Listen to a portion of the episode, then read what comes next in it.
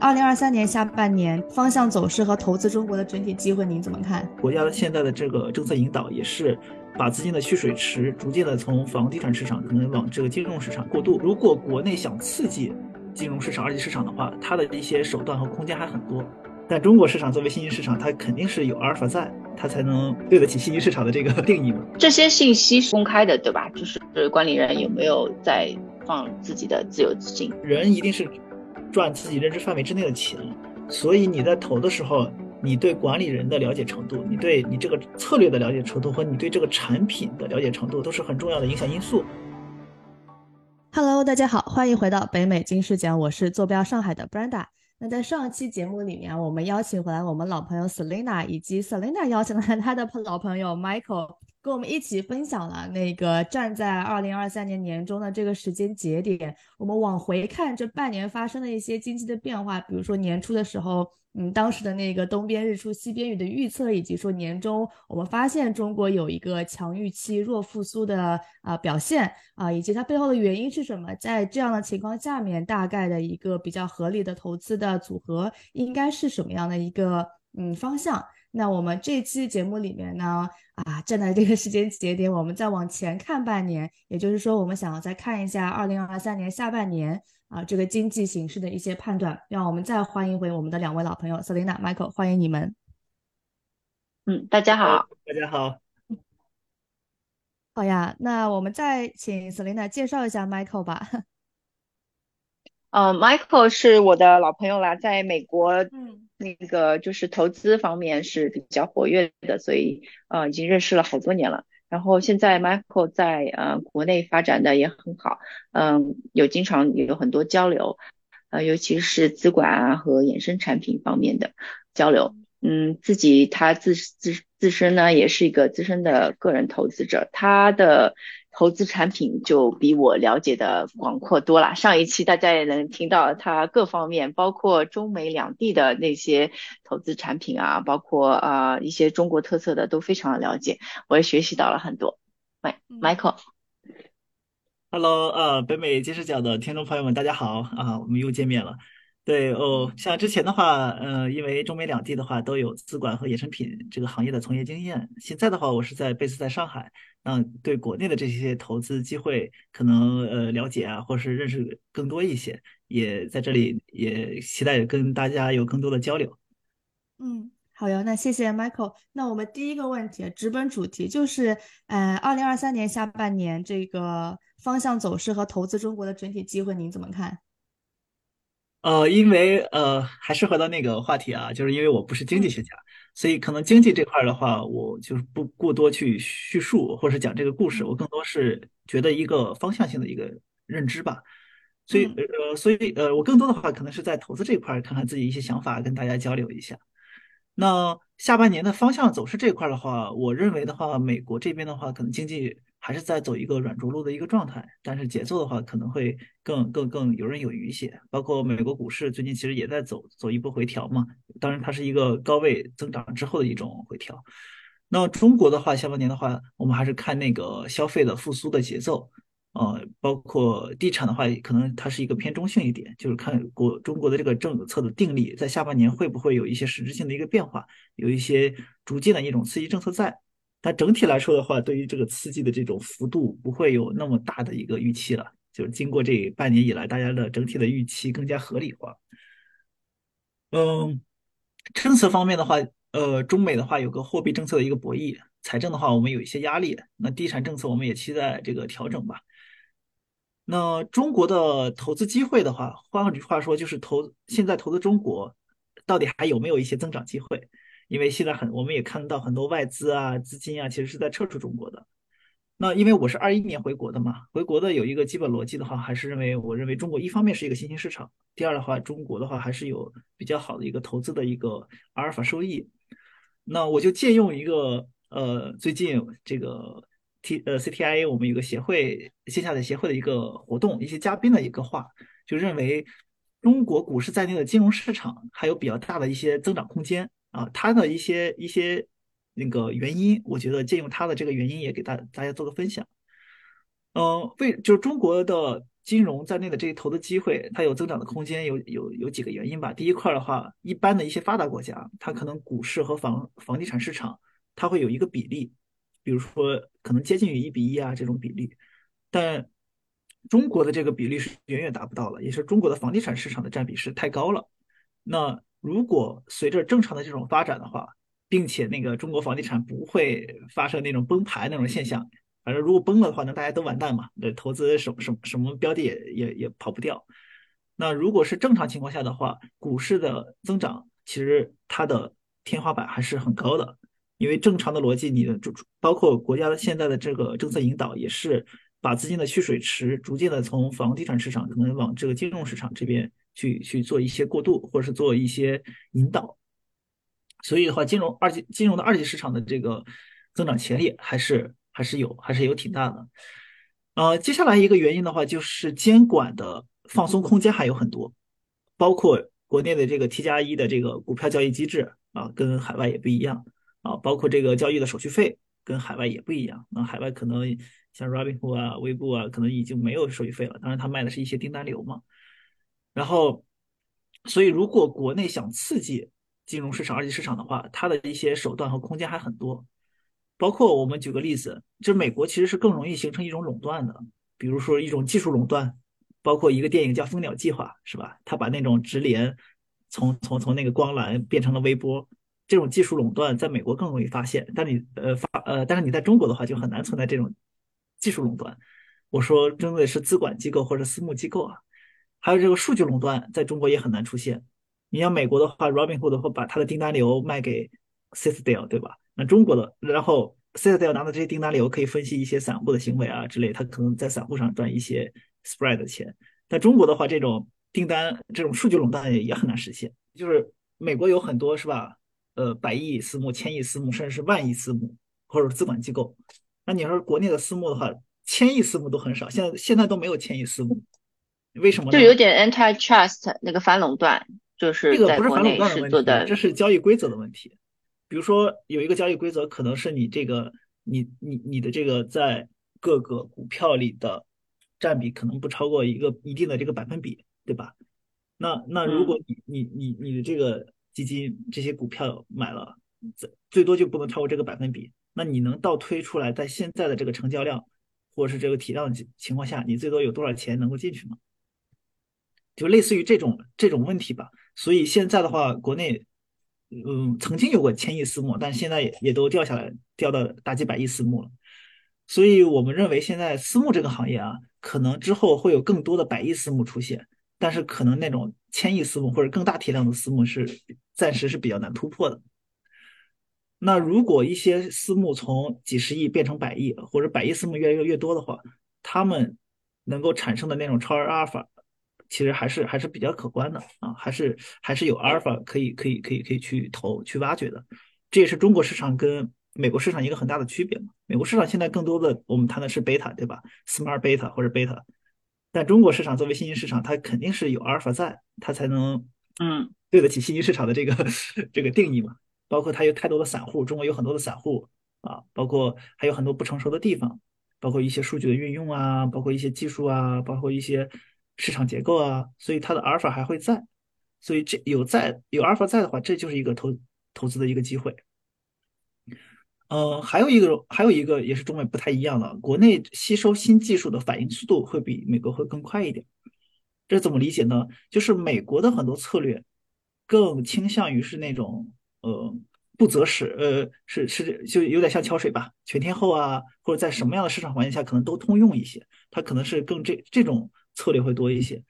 那国所以说美国有很多那种老牌的那种资管机构嘛，是吧？动不动就是十几十年的经验啊，或者是大几年的这种机构很多嘛。嗯。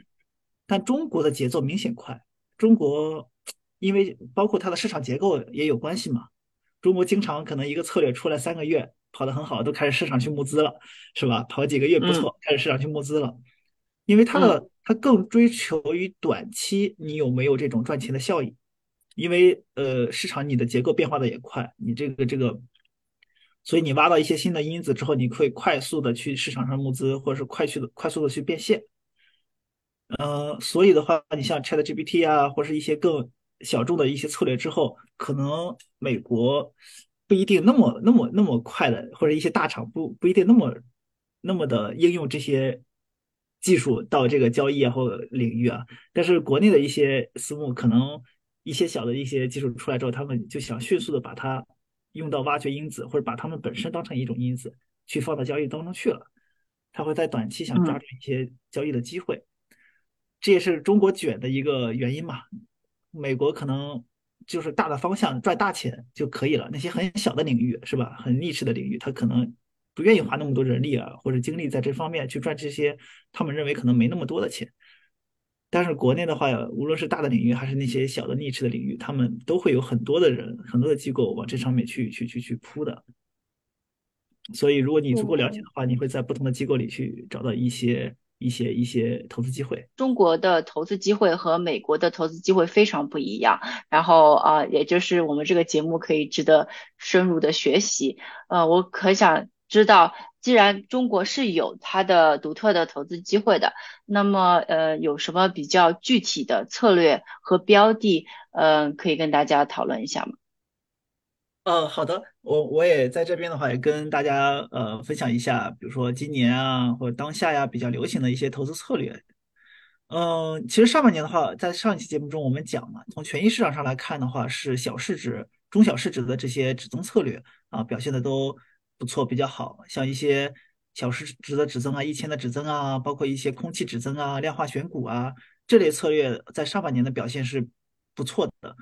那原因的话，一呢，这些小市值，因为他们整体的市值小嘛，他们的这个波动波动波动性会大一些。然后呢，呃，参与到这些小市值的这些大的私募机构呢，可能也没那么卷。现在可能只增产品最多的是中证五百只增啊，这些管理人或者策略或者钱在这个策略上会更多一些，所以这个赛道相对来说会更卷一些。那像三沪深三百指增的话，因为它是大市值的指增，它本身的话波动性就没那么大，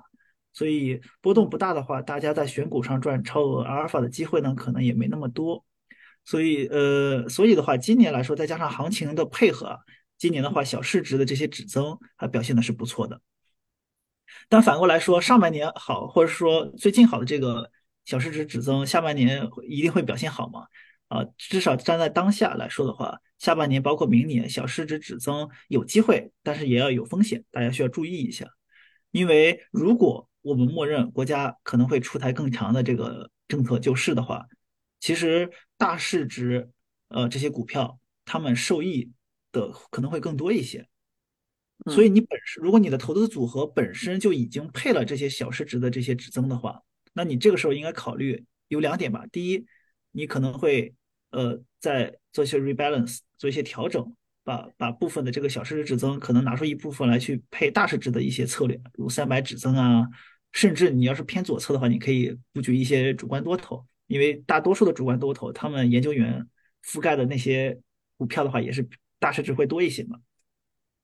当然，如果你不不改变自己原有的投资组合的这个比例的话，那你可以在自己投资组合基础之上。用股指期货，或者说那种股指的 ETF 啊，自己再做一个择时的一个对冲或者择时的加仓啊，加一些那个呃大市值的这些五零啊、三百啊，或者这些指增或者这 ETF 做一个做一个补充吧。啊，这是一块儿。哎，我想问一下，你说到那个股指期货这方面，我对国内的市场不是很了解，那它的那个杠杆是多少啊？还有就是适合呃二级市场股票已经有多少？投资的那个散户呢？呃，一般说名义期权的话，呃，期货的话，股指期货名义本金的话，差不多是一百万人民币吧。那嗯，对对，一百万人民币的是一张合约的，所以门槛门槛门门门槛还是比较高的。对，那如果你加上带上保证金的话，你可能十万，呃，十万人民币啊，或者是左右吧。呃，这你可以用这个来估算嘛，买一张合约。嗯。是这样子，当然，所以我说过的话，你是在原有的投资组合的基础上去用股指做，或者是用你不想用股指期货的话也可以啊，你用 ETF 嘛，对吧？ETF 的门槛就很低嘛，你可以做一个补充。对。但是有一个前提就是，如果你已经有像我说的小市值的指增啊、中性啊或者 DMA 产品的话，所以你本身就是一个合格投资者，那你的资金的话，肯定对于你去交易股指期货是没有问题的。嗯，好的，谢谢。然后还有一个策略的话，今年也是比较火的，叫我们就是 DMA 产品嘛。其实它是一个多空收益互换，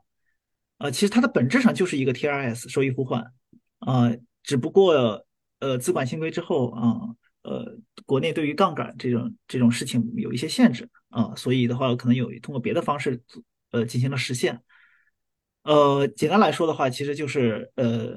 私募自己出一份钱，然后可能这个呃 DMA DMA 的这种。这个资金提供方，我们就不说是谁了啊，他那边按照一定的比例的话，也给你提供额外的一些资金，然后你把这些所有的资金用于交易。那对于这个私募来说，它付出的是一个是呃资杠杆资金的一个固定成本，那它获得的是用杠所有的钱交易产生的这种绝对收益。呃，这类策略的话，以前的话都是管理人、私募管理人他们自有资金啊，或者是员工产品或者自营。策略用的多一些，因为毕竟你是加着加了外部资金杠杆的一个策略嘛，可能他们最有信心啊，最核心的这个中性产品，然后通过搭 DMA 的方式，然后就相当于我之前说的杠杆乘以息息差嘛，然后自己去赚这笔钱。嗯。但今年我们发现一个现象啊，就是很多管理人开始把这个自营的 DMA 产品，然后包装成一个市场的资管 DMA 产品去销售了。然后，所以的话，现在 DMA 的话，因为它带着资金杠杆嘛，比如说一比三的话，就是四倍的资金杠杆。你以前市场中性策略年化收益率假设只有百分之十几的话，你乘以四的话，你就变成三四十的三十或者二三十这样的收益了，因为你还要扣掉资金成本，你还还要扣掉对冲成本，所以一下子这个吸引力就起来了。所以 DMA 的话，今年的话，也就是最近吧，也也是非常流行的，也是很多财富端推的这个。但是 DMA 好还是不好呢？其实我觉得见仁见智，看你到底是买的是什么。如果你能拿到就是就是管理人他自己的钱投的投到的那个 DMA 产品里的话，我觉得还是很好的，对吧？管理人自己的钱在里边，大多数钱在里边的这个产品，他不他可能更更更更认真啊，或是做的会更更稳一些嘛。那如果你是单纯买上一个面向市场的一个资管 DMA 产品的话，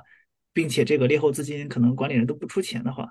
那那相对来说，其实还它只是一个加了杠杆的一个资管产品，还是用了投资人的钱去做了一个风险交易的一个操作，然后赚钱之后，嗯，管理人分，如果没有赚钱的话，呃，投资人担这样子。嗯，看你能拿到这些信息是这些信息是可以查公开的，对吧？就是管理人有没有在放自己的自有资金在 DMA 里面？呃，不公开。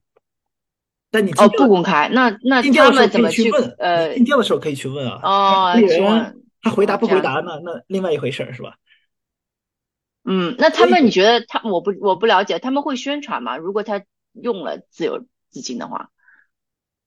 会提到吗？说我我用了一部分自有资金。其实就是在国内你去投，我我我其实之后也会提到嘛，就是给给大家建议的时候也会提到，就是人一定是。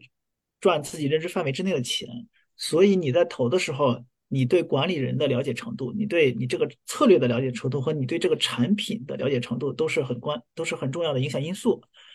对产品的了解程度，其中有一部分就是我提到的这个产品啊，是比如说 DMA 的话是都是市场上的钱啊，还是说这个管理人会有跟投，他跟投的比例大约有多少？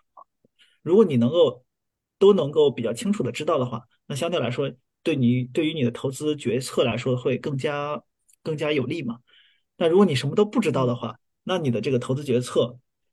呃，我不是说结果，结果你肯定有可能也会赚钱，但是至少你在决策这个过程中，你的信息是呃是有信息差的，别的投资者可能比你知道更多信息。嗯，还是就是尽量自己想办法，嗯，去了解一下 DNA 这个情况如何。呃，这个其这个产品的话，其实我们嗯，因为是呃盈亏是同源的，你放大了风收益的同时，你也会放大风险，对吧？你无论是中性策略还是套利策略，我们其实有的时候也会说，呃，你要关注的是尾部风险，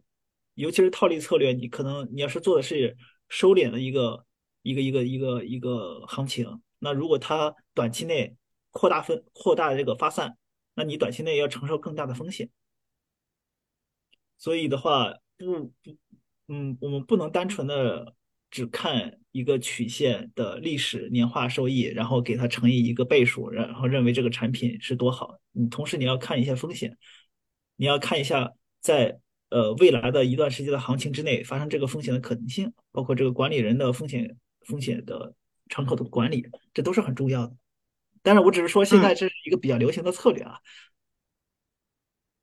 然后 CTA 的话，嗯，呃，因为像去年底啊，到到到今年上半年，CTA 都不太好做嘛。但是五六月份开始，这个商品的行情有有一些反转，不不少 CTA 这波行情抓住了之后的话，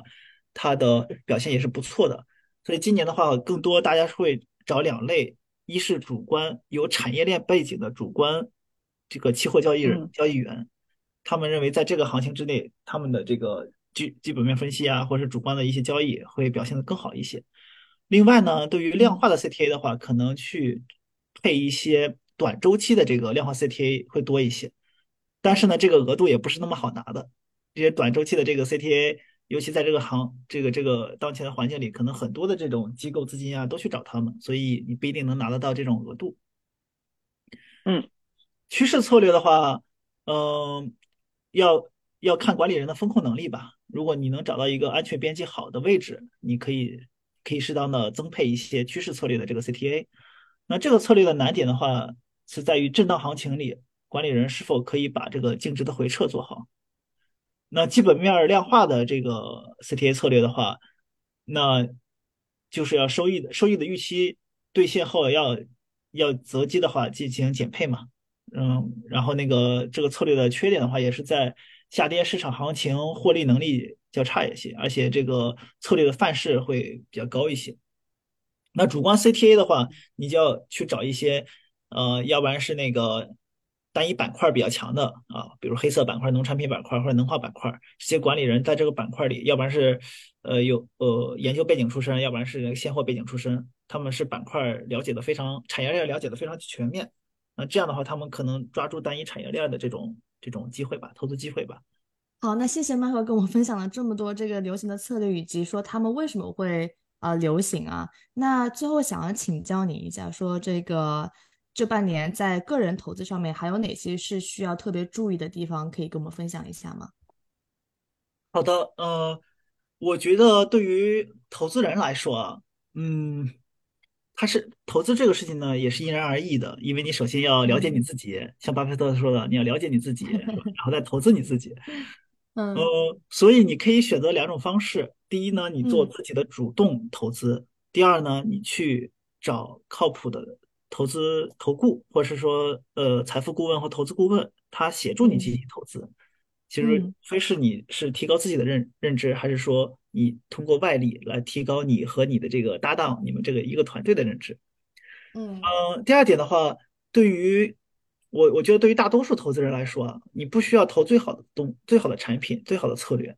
我我更建议大家是以一个 FOF 的这个思路，你掐头去尾，你都投那些中偏上的这些产品或策略，那长期来看整体效果可能比每次都投那些爆款。那些当年最好的产品效果会更好一些，而且整体来说稳定性也会更强，对于投资人的这个持有体验来说也会更好一些。嗯，还有一个建议的话，就是大家要区分一下买买方投顾和财富渠道，他们是有区别的。嗯，财富渠道的话，它是因为有一些 KPI 的一些指标嘛，所以它推给你的东西呢，呃，它它的这个呃 bias 是有的，嗯。包括一些量化一些资管吧，像这些管理人，他们很多策略的收益来源是来自于反转，或者包括是来自于这种收敛啊反转，啊，但是往往这个这个财富渠道推给你的时候呢，并不是说开始赚钱的时候，往往是这个策略已经赚了很多钱了，已经成为爆款了，已经成为当下趋势，哎，他在把这些产品啊策略推给你，但是对于这个策略本身来说，它可能。该抓的那那很多很多这个收益已经抓的差不多了，嗯，所以无论公募还是私募，其实你追爆款都是有风险的，因为趋势起来才是爆款嘛，趋势起之前大家只是观测嘛，观察在观察池里嘛，是。有点像那个股市里面跟风，就是已经涨了很多的股票，然后很多很多散户就就这这在中国、美国都很多的嘛，就然后被割韭菜了。对，就像我们之前讲的嘛，就是基金赚钱和基金投资人赚钱是两码事儿。基金可能一直赚钱，对吧？它启动之前赚钱，启动之后也赚钱。但是基金投资人可能你是在启动之后再进去的，那你可能就买到山顶上了。嗯，对。就像我们之前说的，就是我认为圣杯策略，呃，存在但不属于你。所以的话，那很多爆款的策略是可能也不是说它是一个圣杯策略，它一直是能赚钱，只不过当下的市场行情比较适合它，它在当下的这个市场结构里，哎，赚到更多的钱而已。但是我觉得那个策略是有周期的嘛，如果下一个周期来了，嗯，行情这个板块轮动了，或者是反转了，那你这个爆款策略可能盈亏同源，你可能亏损也很多。嗯嗯，所以我给这些投资人的建议啊，就是你掐头去尾，你不用不要追已经起来的那种最好的策略，你反而你要储备一些管理人多策略多管理人，然后等到一些策略周期到的时候。然后你可以有额度投进去会比较好。你总是投中偏上的这些产品或策略，我觉得整体来说，还是比较适合大家的。嗯，还想跟大家分享一些，就是选策略重要还是选选管理人？选人重要，人重要还是策略重要的这个事情？嗯，我觉得这是因人而异，看投资人的专业程度。如果你不是圈子里的，或是嗯。就是专业程度没有那么高的话，我觉得你选人更重要一些。就是你你，因为策略对你来说就黑匣子嘛，你也不可能对每个策略什么时候有效、什么时候搭配更熟悉。但是大家在社会上是吧？呃，混的话，可能对人这个人靠不靠谱，是吧？实不实在，可能可能看人会会会会更好一些吧。所以有一个理念就是投私募、投产品，最终是投一个人、投这个团队啊。嗯，但是如果你本身已经是另外一个更专业的这个管理人或者投资人的话，那你可能，呃，这个管理团队对你来说大差不差，或者说哪怕管理团队有变化，你可能更早的知道这些事儿，你可能你提前赎回就可以嘛。那你这样的话，我觉得选策略更重要一些，你要增加自己的策略多样性，在你的策略池里，然后你自己判断这个行情的时候，你要增配或者减配一些什么策略，然后你这个时候把这个策略进行 rebalancing。就可以了，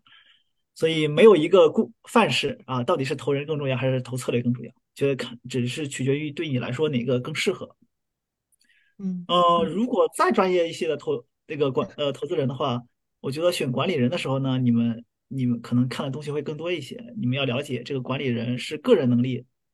赚的钱，还是因为他平台能力赚的钱？因为包括很多管理人啊，基金经理都是海外背景啊，或者是大厂回来的嘛。但如果你有你你有资源或是有有有信息的话，你去问一下这些这个大厂里的其他人，比如说这个基金经理，他以前只是一个 trader，还是他是一个条线的一个这个这个负责人？他如果只是 trader 的话，他可能大多数的这个呃，他很多数据啊、策略啊、idea 啊，可能是基于这个平台，是吧？他可能很多东西想法的产生是来自于平台的优势。那他离开这个平台之后，会不会还会？一直有这些比较好的这种阿尔法的这个业绩是不一定的，但如果他是这个大厂的这个这个呃某一条线的一个负责人，所以他本身的这个产生呃从零到一啊，无论是策略还是执行，可能都是他 lead 的话，那他换了一个平台，这种一致性我觉得会更高一些。但这个就比较细了，我不觉得大多数人有这个能力去去去打听到这些这些消息啊。嗯。就所以自上而下，我觉得就就差先分享这么多吧。好呀，好呀，谢谢 Michael 跟我分享了这么多，不管是说你应该投什么，甚至细到说你在选投资的顾问的时候应该更加关注什么，这些都跟我们分享了。那啊，在节目的因为节目时间的关系啊，我们今天这一期节目就分享到这儿啊，也非常感谢 Selina 和 Michael 这两期节目里面给我们听众带来一些啊非常深度的分享。那我们的节目今天就到这儿了。如果你喜欢我们节目的话，欢迎分享、点赞、转发啊！我们下一期节目再见，拜拜，拜拜，拜拜。跟金视角聊人生，感谢您的收听。请在各大播放平台和公众号上搜索“金视角”，订阅我们的栏目吧。金融的金，事件的事，角度的角，一键三连，从我做起。我们下次再聊。